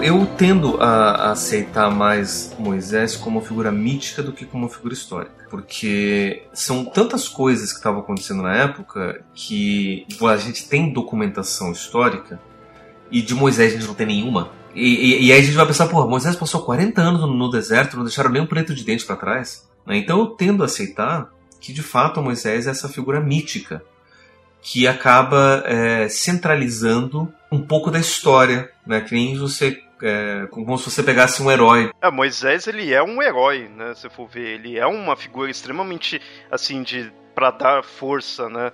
Pros outros, que cara, ele libertou o povo, ele levou o Deus verdadeiro, né, pro povo, ele trouxe as leis, ele que foi, ele foi de certa forma, é, não vou dizer a origem porque já tem todos os acontecimentos anteriores, mas ele é o que levantou a questão do povo escolhido. E se a gente pegar o caminho da jornada do herói lá do Campbell, a gente encaixa com a história de, de Moisés também. Então, assim, é, é, é, ele, ele é muito mais plausível como um mito do que como uma figura histórica. Né? E além disso, tem um documentário que já está no ar há muito tempo. Vocês acham o documentário inteiro disponível no Facebook de graça, é, legendado. E tem um trechinho que eu vou pedir para o Leonardo deixar no, no post, que, eu, né, que é falei especificamente sobre a religião, que é o Zeitgeist. Um documentário que fala sobre um monte de coisa. Ele basicamente diz que o mundo está indo por um caminho que é. A gente está sendo dominado por pessoas que detêm muito poder. E eles têm várias formas de dominação, uma delas é a religião. É basicamente a religião, política e economia. Né? São as três formas de controle desses, desse pequeno grupo de pessoas sobre todo o resto da, da, população. Não tem nada a ver com nova ordem mundial, nem com teorias de, de conspiração. Nem os Illuminati? Nem os Illuminati, não, não, não, não ah. tem nada a ver. Basicamente, e basicamente vê que realmente quem manda é quem tem dinheiro. Isso não é novidade para ninguém, né? Acho. Não é novidade para ninguém. Nem é só aqui, né? É, no, é no mundo inteiro, nos Estados Unidos principalmente, né? Nesse documentário, ele pega como se o cristianismo, que é essa, essa religião utilizada para dominação especificamente, fosse um plágio das outras religiões mais antigas. Eu não aceito essa visão porque, enfim, a gente já falou aqui que todos os mitos eles refletem o mesmo padrão de vivência humana típico. Então eu não preciso conhecer um outro mito para poder contar uma história que tem uma mesma estrutura. É, se for muito parecido, não quer dizer que eu copiei do outro, não quer nem dizer que eu conheci o outro. Simplesmente eu estou repetindo uma, um padrão de comportamento humano que ele viveu e que eu também estou vivendo. Né? Então, é, tirando esse, esse, esse fato, é interessante apontar pelas as imagens que aparecem na história de Moisés, elas são muito típicas e, e é interessante pela, até, até pela época que tava, tava, supostamente aconteceu. A interpretação que, que o Zeitgeist dá é que a história de Moisés conta a história de acontecimentos astrológicos. E que acontecimento astrológico é esse? É o acontecimento da passagem da era de touro para a era de Ares. Né? Isso daí que a gente chama de precessão. Essa precessão ela tem um ciclo de mais ou menos 25 mil anos. Então, demora mais ou menos 2100 anos, aproximadamente, em cada signo dos 12 signos do zodíaco. Só que essa precessão ela anda ao contrário do signo solar, do, da, da órbita do Sol. E cada signo que ele passa é uma era né, astrológica. Então cada era tem mais ou menos uns dois. Vamos arredondar para dois mil anos, né, dois mil e pouquinhos anos. Então o que acontece? A história de Moisés supostamente se passa aproximadamente no ano 2000 a.C. Então, ali nessa época da virada da, da era de Touro para a era de Ares.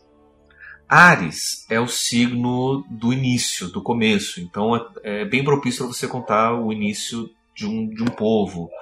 Né? E a era de Touro é foi a era onde eh, você teve as, as, grandes, as grandes civilizações começaram a crescer, você teve muita arte, você teve muita cultura desenvolvendo.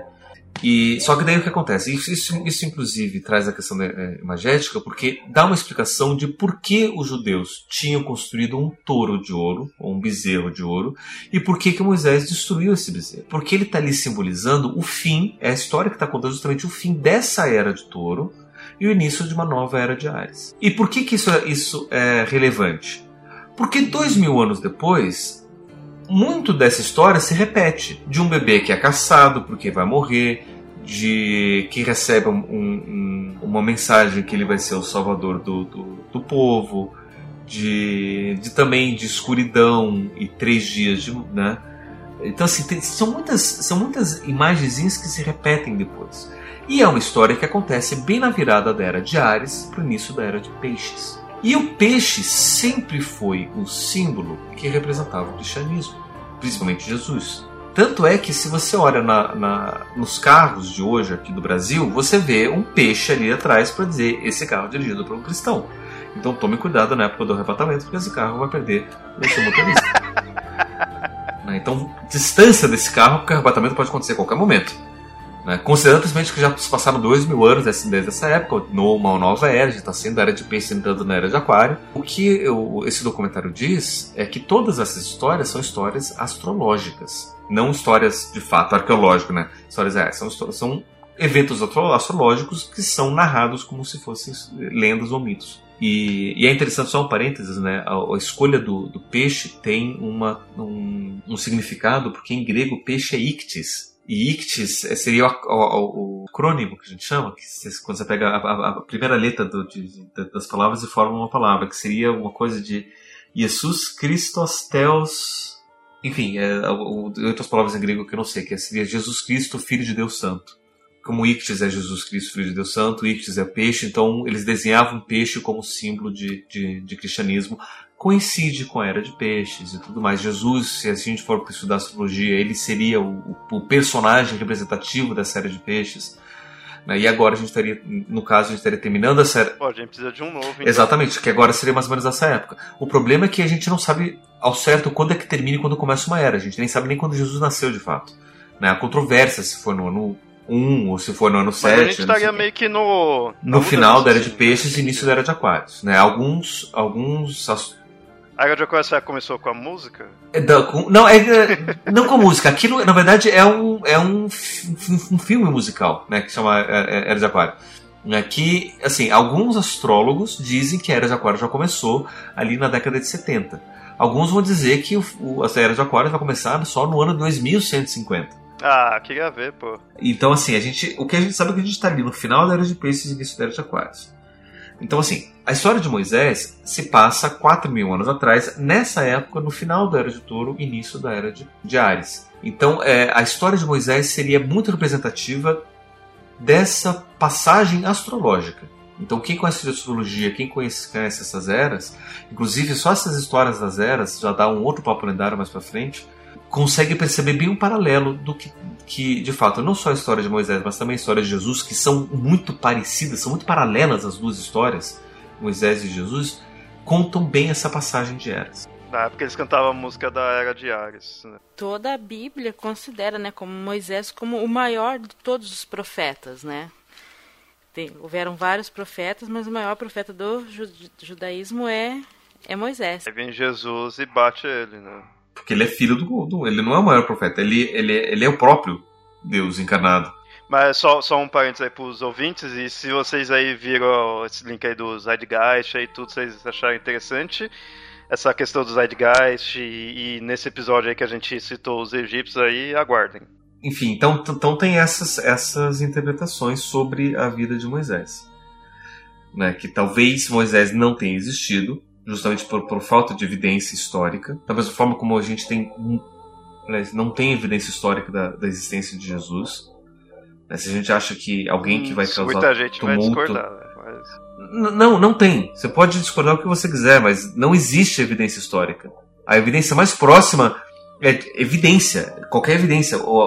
Tem um monte de historiador que fala sobre aquela época e o, relato mais antigo que se fala de Jesus é um cara que escreve, sei lá, 50 anos depois da morte de Jesus, da suposta morte de Jesus. É quase 100, sei lá. Então. Tanto Jesus quanto Moisés, tirando-se as tradições bíblicas, praticamente não existe nada que comprove. Existem relatos de que os judeus falavam depois do tempo de Moisés, os cristãos falando de Jesus. Relatos romanos de que há uma seita que cultua um tal Jesus que morreu, mas que, né, é, não existe uma evidência mais concreta.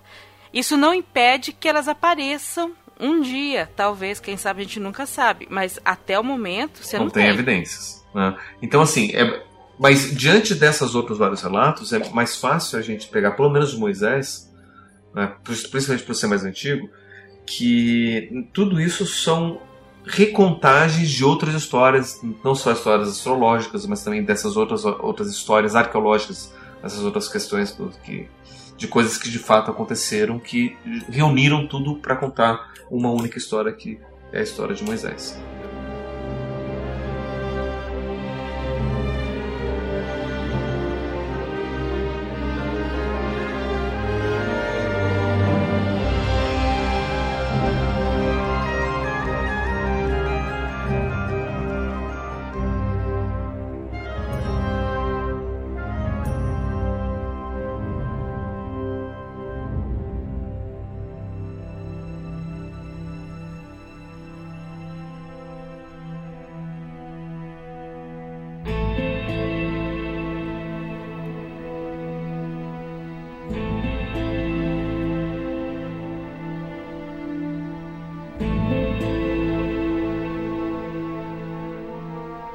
Controvérsia que eu queria trazer é com, é com relação aos 10 os dez mandamentos. Porque assim, os dez mandamentos têm uma controvérsia muito complicada, porque é o seguinte: as tábuas dos dez mandamentos foram dadas a Deus para Moisés. Né? Deus chegou lá e esculpiu da pedra. É, eram quatro, aí uma caiu, depois outra caiu. Sim, sim, é do, da, da história do mundo do Mel Brooks. mas é, só, antes de você continuar, só uma dúvida. É, Deus de fato escreveu ou ele falou para Moisés e Moisés escreveu? Então, essa primeira versão, Deus escreveu na pedra. E, e talhou. Inclusive, é, é, uma das cenas mais icônicas que você tem no filme Os Dez Mandamentos lá do Charlton Heston. Né? Que ele tá lá vendo, de repente ele vê as pedras queimando e as pedras se soltam e ele pega aquilo e leva lá. Olha só, Deus me deu essas tábuas. Só que o que acontece? Bem quando ele desce um monte, depois desses dias que Deus estava escrevendo as pedras para ele, ele vê o, o povo né, fazendo culto ao, ao, ao, boi e quebra então as, as, as tábuas da, da, das leis. Então ele perde o que está escrito, que Deus mesmo escreveu.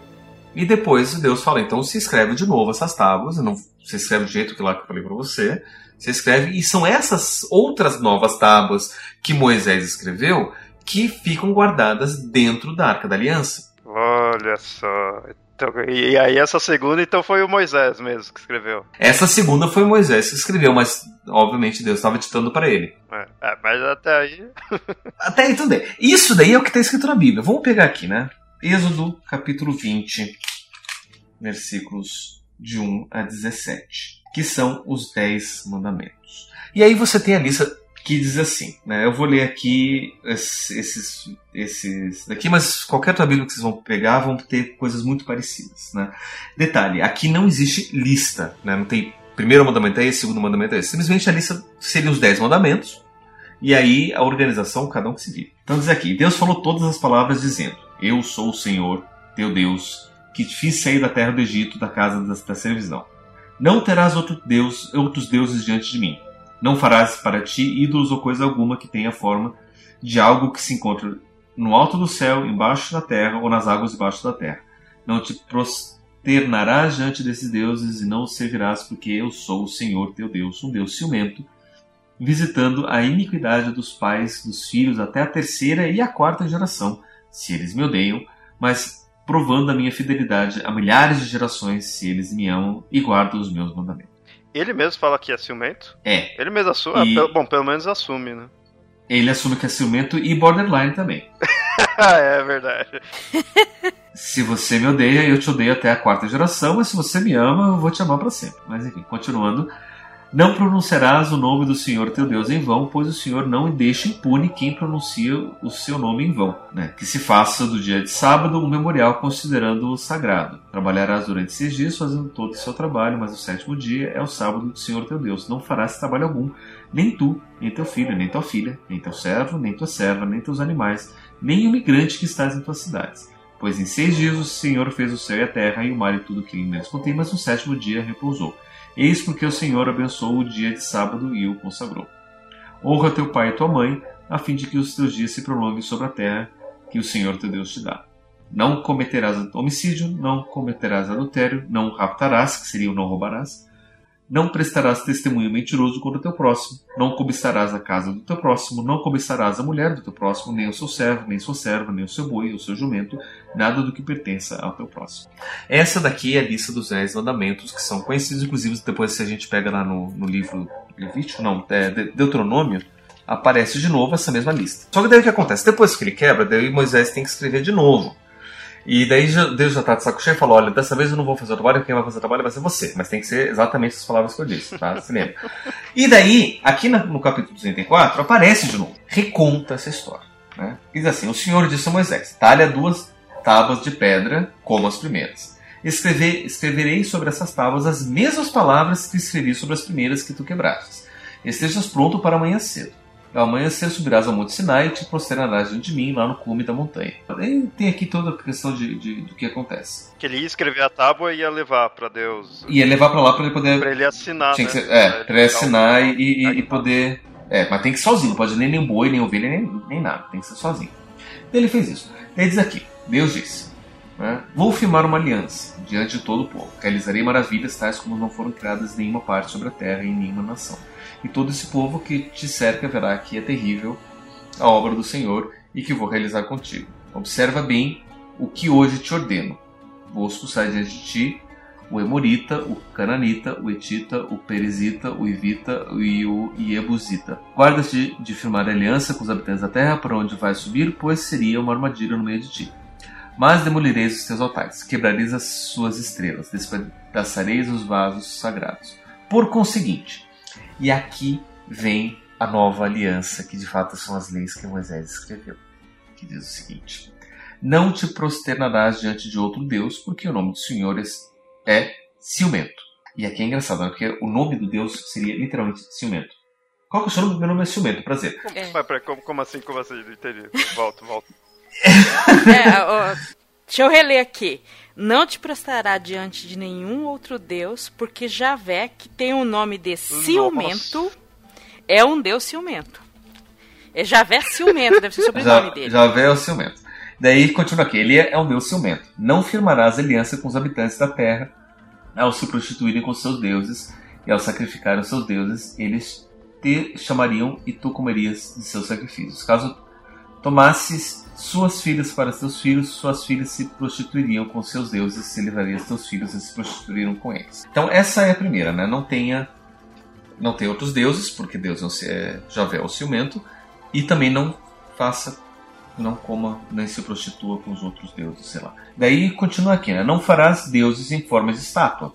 O que também tem ali também na, na, na outra lei. É, daí continua aqui. Observarás a festa dos pães sem fermento. Durante sete dias comerás pães sem fermento. É o que te ordenei, no tempo fixado do mês das espigas, pois foi no mês das espigas que saíste do Egito. É, ou seja, uma das leis é você fazer essa celebração dos pães de fermento, sem fermento. Daí continua aqui. Tudo que abre o útero materno a mim pertence. Assim farás de todo o teu rebanho ocasião de memorial seja o primogênito do boi ou do cordeiro. O primogênito do jumento, porém, será resgatado com um cordeiro. Se não resgatares, quebrar-lhe-ás a nuca. Resgatarás todo o primogênito de teus filhos, e ninguém virá ver-me de mãos vazias. Então, essa é uma outra lei, né? ou seja, se você tem um bicho, o primogênito vai ser sacrificado para Deus. Trabalharás seis dias, mas no sétimo dia cessarás mesmo no período do amanho da terra ou das colheitas, tu cessarás. Que também tem lá, né, é, guardar o sábado. Celebrarás uma festa das semanas para as primícias da ceifa de trigo e a festa da colheita no fim do ano. Essa daí não aparece lá naquela lei original. Parece que esse, esse, segundo Deus é mais festivo, né? Tem a festa do, do, dos pães, a festa das semanas do trigo, mas esse daí estaria entrando como os mandamentos, os dez mandamentos? É, que daí esses seriam as leis que estariam na tábua que estaria dentro da Arca da Aliança. Se algum dia a gente achar a Arca da Aliança e tiverem as tábuas lá, a gente vai achar essas, essas leis. leis. Não aquelas é. dez que. Não, não, são essas daqui. Então tem mais aqui, calma lá. Três vezes por ano, todos os homens virão ver a face daquele que é o dono, o Senhor, o Deus de Israel. Com efeito, quando eu tiver desapossado as nações diante de ti e houver alargado o teu território, ninguém cobiçará a tua terra no momento em que subires para ver a face do Senhor teu Deus três vezes por ano. Aí a próxima, não imolarás para mim sacrifícios sangrentos acompanhados de pão fermentado. A vítima sacrificada para a festa da Páscoa não pernoitará até o dia seguinte. Ou seja, é o segundo mandamento especificamente sobre sacrifício de animais. Mais um aqui. Trarás o primeiríssimo fruto dos teus solos à casa do Senhor teu Deus. E por fim, não cozinharás cabrito no leite de sua mãe. Motivo pelo qual o judeu não come cheeseburger. Então, assim, esses são os mandamentos que de fato estão na Arca da Aliança. E aí a gente fica falando dos dez mandamentos como se fosse só aqueles dez primeiros. Só que os dez mandamentos que estão na Arca da Aliança são esses outros dez aqui. Ou seja, cheeseburger é pecado, meus senhores. X-bacon, então, né? Porque ainda tem o bacon do. Pois é, é. tem o... não, mas assim, é que assim, o porco nem aparece. É, não, não, não, aparece aí, mas né, pro, pro pessoal, pro judeu, né? Que vai seguir esse e ainda vai seguir mais pra frente da Bíblia que aparece coisa do, do porco, caraca. Porque assim, é, é, é, muito engraçado, porque quando você fala não, porque tá na Bíblia, porque é pecado, por exemplo, né? A questão da homossexualidade. Né? Não, porque é pecado, porque os homossexuais, porque Deus diz que é pecado, mas Deus também diz que é pecado comer cheeseburger. E aí você vai falar o quê? Inclusive, não só diz que, diz que é pecado, mas diz que é uma das, dos mandamentos que está na Arca da Aliança. Chegar as leis que é mais complicado né? ainda. Né? Posso alegar que é só cheeseburger de cabrito, mas acho que não vai ficar muito bem, não, viu? E as que de fato fala não matará, tá quebrado, né? não matarás e não roubarás e não desejarás a mulher do próximo nem as coisas do próximo não aparece aqui. Agora você pode. Né? Antes você não podia, agora na sua nova lei você pode. Contanto que você mate os animais como sacrifício, está de boa. Né? Não só diz não matarás, mas diz matarás os animais. Para mim. Muita gente defende o, os Dez Mandamentos como se fossem as dez primeiras leis de Deus e que são questões éticas. E, e, e a gente vai e, procurando por aí, e no YouTube está tá repleto de gente falando né, que que Deus deu um senso de moral pra gente, que a gente ninguém vai roubar, ninguém vai matar, até os ateus não roubam e não matam, por mais que eles não sigam a lei de Deus. Mas por quê? Porque Deus colocou no coração de todo mundo essas, essas dez leis como se fossem próprias do, do, no coração dos seres humanos, das pessoas boas. E aí você vê que as leis que foram para a arca, pra arca da aliança são outras completamente diferentes. Inclusive essas que a gente pega como sendo leis morais absolutas, como respeitar pai e mãe, não roubar, não matar, não cobiçar a mulher do próximo, não cometer adultério. Nada disso vai para a Arca da Aliança. Aqui, aqui vai para a Arca mesmo, então é mais essas que são loca locais assim, né? Mais ali do povo mesmo. Não, não é esse conceito geral de moral que a humanidade em si teria, né? Só uma dúvida. Esse daí são 10? Da mesma forma, né? A gente não tem como listar. Então até esse conceito de 10 leis é meio dúbio, né? A versão de que essa seria a tradição javista, né? E a outra seria mais a tradição eloísta. Eloísta, exatamente. Porque assim, a tradição eloísta não vai falar é, num nome de Deus. El seria Senhor, né? E o, o que é engraçado, a gente já, já contou, já fez aquele episódio sobre, sobre a história de Deus. Né? Daí a gente tem El, que significa. Que, que é traduzido como, como Deus, né? Em, em, vários nomes, né? Por exemplo, Rafael é o Deus que cura, Gabriel é a mensagem de Deus, então El seria Deus. E o Senhor, que é também um nome que é muito referido a Deus, é Baal. Que significa, então, é, como a gente tem lá o, o, o Javé, que seria essa, o, o, o Deus dos judeus, seria união de, de El e de Baal e de todo mundo, né? Tem essa tradição luísa. E a tradição javista já dá um nome para Deus, né? E Javé significa eu sou. E daí você dá um nome. Quando você diz, oi, eu sou Javé, ou ciumento, né? Você está dando o nome, então não teria muito problema com relação a isso. Mas é interessante, continua aqui. Né? Depois dessas, dessas leis, na Bíblia continua, né? no versículo 27. O Senhor disse a Moisés, né? depois, aliás, depois do, do, do, do último mandamento de não comer esgulho. Diz assim: O Senhor disse a Moisés: Registra essas palavras, pois é com base nestas palavras que eu firmo uma aliança contigo e com Israel. Então, é, então assim, é, é, em cima destas palavras, não é assim qualquer coisa que estava aparecendo. Diz aqui, li, literalmente, é, Êxodo capítulo 34, versículo 27 e 28. Registra estas palavras, pois é com base nestas palavras que eu fiz uma aliança contigo e com Israel.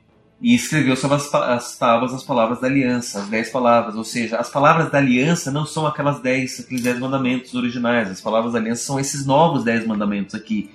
Ou seja, faça festa dos pães sem fermento, faça festa do trigo, não trabalhe no sábado, não coma cheeseburger, faça sacrifícios para mim, e eu sou ciumento. São, são esses os mandamentos da aliança.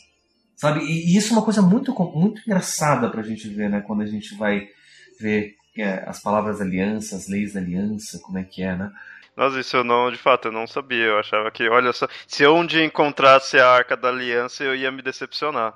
Porque eu tava esperando os 10, né? Primeira, a primeira versão. Não só você, porque apesar de eu já ter lido, não, mas faz muito tempo que eu não pego para ler de novo, eu nunca havia me dado conta disso, de que isso é uma nova aliança, de que muda totalmente a lei. Aliás, não é uma nova aliança, essa é a aliança. O contrato assinado por Deus, que foi registrado em cartório, depois lá com os 40 dias e 40 noites lá de jejum de, de, de Moisés, e ficou registrado dentro da, da, da arca, foi essas, foram essas leis. Não foram as dez primeiras que todo mundo acha que, que Deus mandou para Moisés. E assim, Ouvinte, não leve só porque eu estou dizendo, ah, não. Pega a sua Bíblia, lê ali, capítulo 34, versículos de 1 a 28.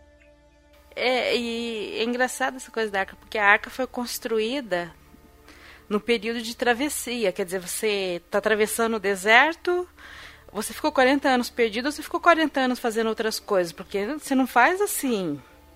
É, sabe, não era produção industrial. Mesmo produção industrial seria demoraria um pouco. Naquela época era um processo manual disso. Mas ela é feita tudo para carregar, né? Que ela tem já o espaço para o pessoal carregar ela, né? Ninguém, ninguém podia encostar na arca. Então a arca ela foi feita de uma forma para poder colocar as varetas, para as pessoas pegarem nas, varetas. Inclusive, conta a história que um, alguém tropeçou e a arca estava caindo e para evitar que caísse, alguém foi se colocou a mão na arca e segurou e essa pessoa morreu, né, ali na hora, né, sem dó nem piedade.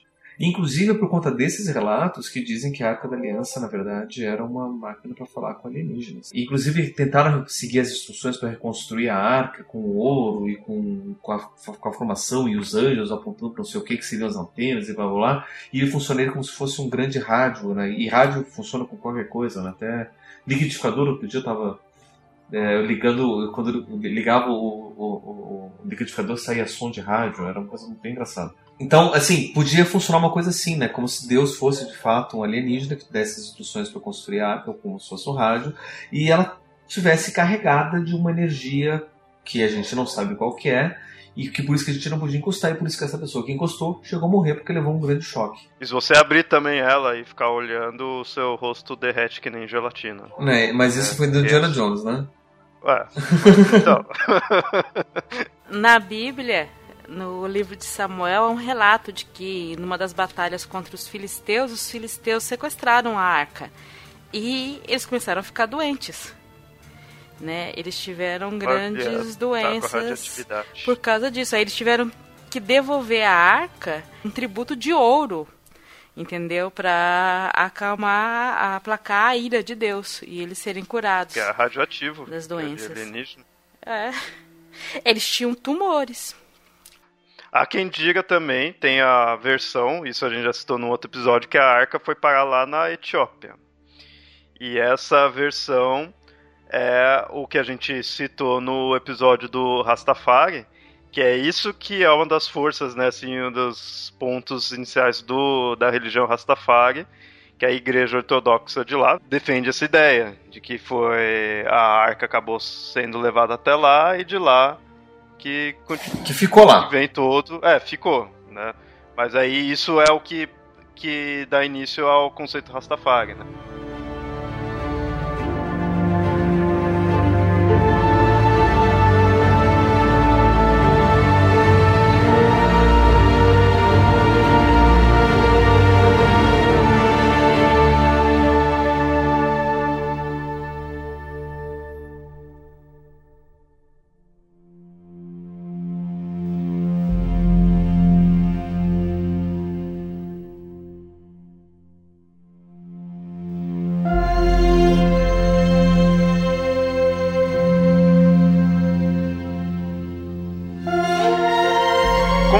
Essa é uma história bem famosa, né? É um, é um dos livros que tem mais eventos bem conhecidos, conhecidos pelo menos por alto, porque nesse episódio a gente viu que tem muita coisa que o pessoal não conhece de fato, como é, que está escrito, mas pelo menos os eventos em si as pessoas reconhecem. E não há disso duvidar, então, que teria várias adaptações disso. Adaptações que eu digo na mídia mesmo, não adaptações de, de livros, né, de outras bíblias. Isso tem da Bíblia inteira.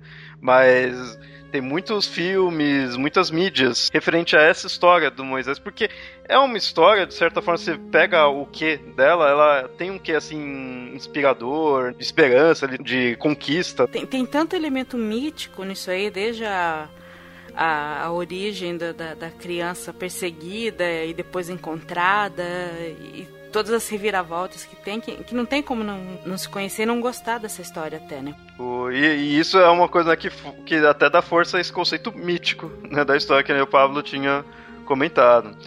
E que nem aqui, das adaptações, uma que eu vou começar a citar aqui é a do Príncipe do Egito, aquele da, da Disney, Que eu tô com ele na cabeça aqui que eu assisti hoje aí pra gravar esse episódio e eu até que gostei. Achei interessante. Simplesinho, nada demais. Muito musical, né? Mas é Disney, então não, não dá pra reclamar. Mas eu achei interessante. Tem um filme clássico, Os Dez Mandamentos, que é da década de 50 por aí. Cecil B. DeMille, que era especialista em fazer esses filmes épicos e grandiosos. Esse filme, por muito tempo, foi o filme bíblico, o filme do, da história de Moisés. Eu acho que o imaginário popular o que tem, mas é, é isso, entendeu? É com Charlton Heston e o Briner, entendeu? É é maravilhoso esse filme. É um filme que vale a pena ser visto até como filme. Eu acho que boa parte que a gente tem, a cena de Moisés abrindo o, o Mar Vermelho, até hoje é suntuosa. Entendeu? As roupas que Moisés, tipo, quando a gente pensa Moisés usando uma roupa, é a roupa que usava nesse filme. Né? Então, é muito do imaginário que a gente tem. Uma referência. É, é, é, desse filme, esse filme que, que, que, virou referência. E uma coisa que eu vou falar, porque é uma das minhas críticas ao príncipe do Egito, e que talvez seja o próximo filme pelos trailers que eu vi, é pelo menos nesse filme eles mantiveram. É o Charlton Heston, mas assim, é, no início ele é novo, mas quando ele se torna realmente o líder do povo, ele está velho, ele está mais velho, ele tem uma aparência de acima de 50 anos. Que é o que é, é contado na Bíblia, é o que tem. É uma coisa que eles não tinham medo de fazer na época, de colocar um protagonista com mais de 40 anos. Hoje em dia você dificilmente coloca um protagonista de filme que aparente ter mais de 40 anos, né? No Príncipe do Egito ele tem uma cara ainda de, mesmo com o tempo, é uma cara de menininho ainda, né? É, lá só mostra que cresceu a barba e mesmo assim também não é aquela barba, né? E, e próximo ao lançamento desse episódio aí, como falei no início, tá o do filme tá assumindo como Êxodo dos Deuses e Reis. Pelo menos em inglês é Êxodo Gods and Kings, né? Não sei se vai ser traduzido assim. Do Ridley Scott. No caso, o que vocês viram desse filme? Vocês esperam algo? Só vi o trailer. Me pareceu um gladiador aí a princípio, mas no trailer só tem as cenas mais de batalha. Eu tomei assim por, por esse nome, Ridley Scott. Os últimos filmes, né? E o pior é que assim, olha só, Ridley Scott fazendo um filme onde o protagonista é de uma classe alta, né, algo um posto alto, algo assim, e que aí sai, acaba tendo que sair, tendo que fugir ou algo assim, e volta como uma classe baixa. Eu já vi isso não uma vez, eu já vi duas vezes em filme do Ridley Scott. O Gladiador é assim e o Robin Hood é assim. É, mas dessa vez não é o, o, o mesmo cara que tá fazendo, né? O Russell Crowe. Mas ele não foi o Moisés porque ele teve que ser o Noé. É. Mas se Russell Crowe fosse Moisés agora, ia ser. Bom, o pior de tudo é que assim, as histórias que originais que já são assim. A do Gladiador veio da, é, foi original dele, mas o do Robin Hood, né, já é assim tudo. Do, do Moisés já é assim, não é o Ridley Scott em si que tá fazendo. Mas ele pegou filmes com a mesma o mesmo contexto. Ele, né? ele tá, mostra uma preferência né, desses, é. dessa temática. E o problema é que, assim, desses filmes dele, para mim, acabou em Gladiador. Gladiador eu gosto pra caramba. Gosto da trilha pra caramba, né? Isso os ouvintes aí do Papo Leidar sabem, direto eu ponho. Mas parou ali. Nenhum filme mais dele eu vi que me agradou. Nem prometeu? Assim. é, é. Então... Como assim? então, né? Que eu espero mesmo é que ele não é, consiga fazer uma versão minimamente aceitável de uma história, porque é uma história muito grandiosa, uma história muito boa, que já teve essa filmagem clássica da década de 50, entendeu? Que ele tem que fazer alguma coisa que pelo menos é, não estrague a imagem. É, não vou dizer assim a imagem de Noé, mas a, a imagem épica que essa história tem.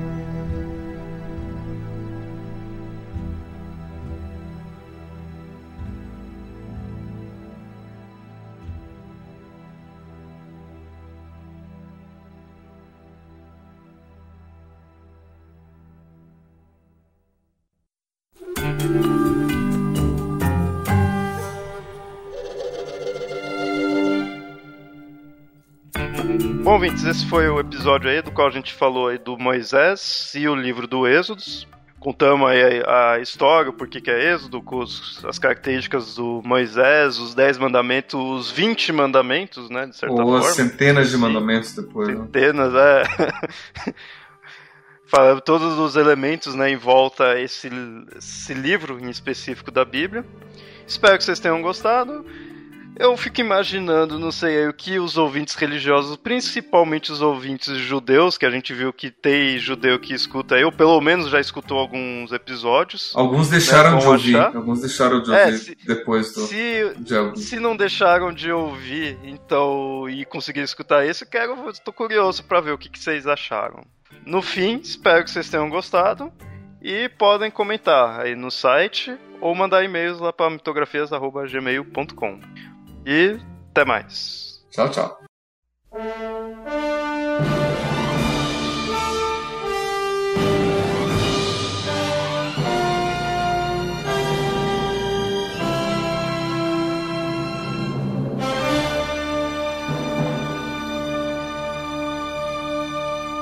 This land is God gave this land to me. This brave and ancient land to me.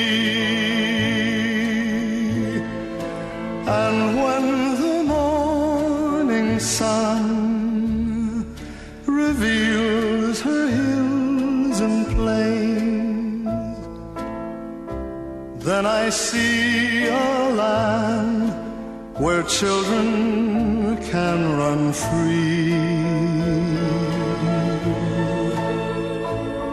So take my hand and walk this land with me and walk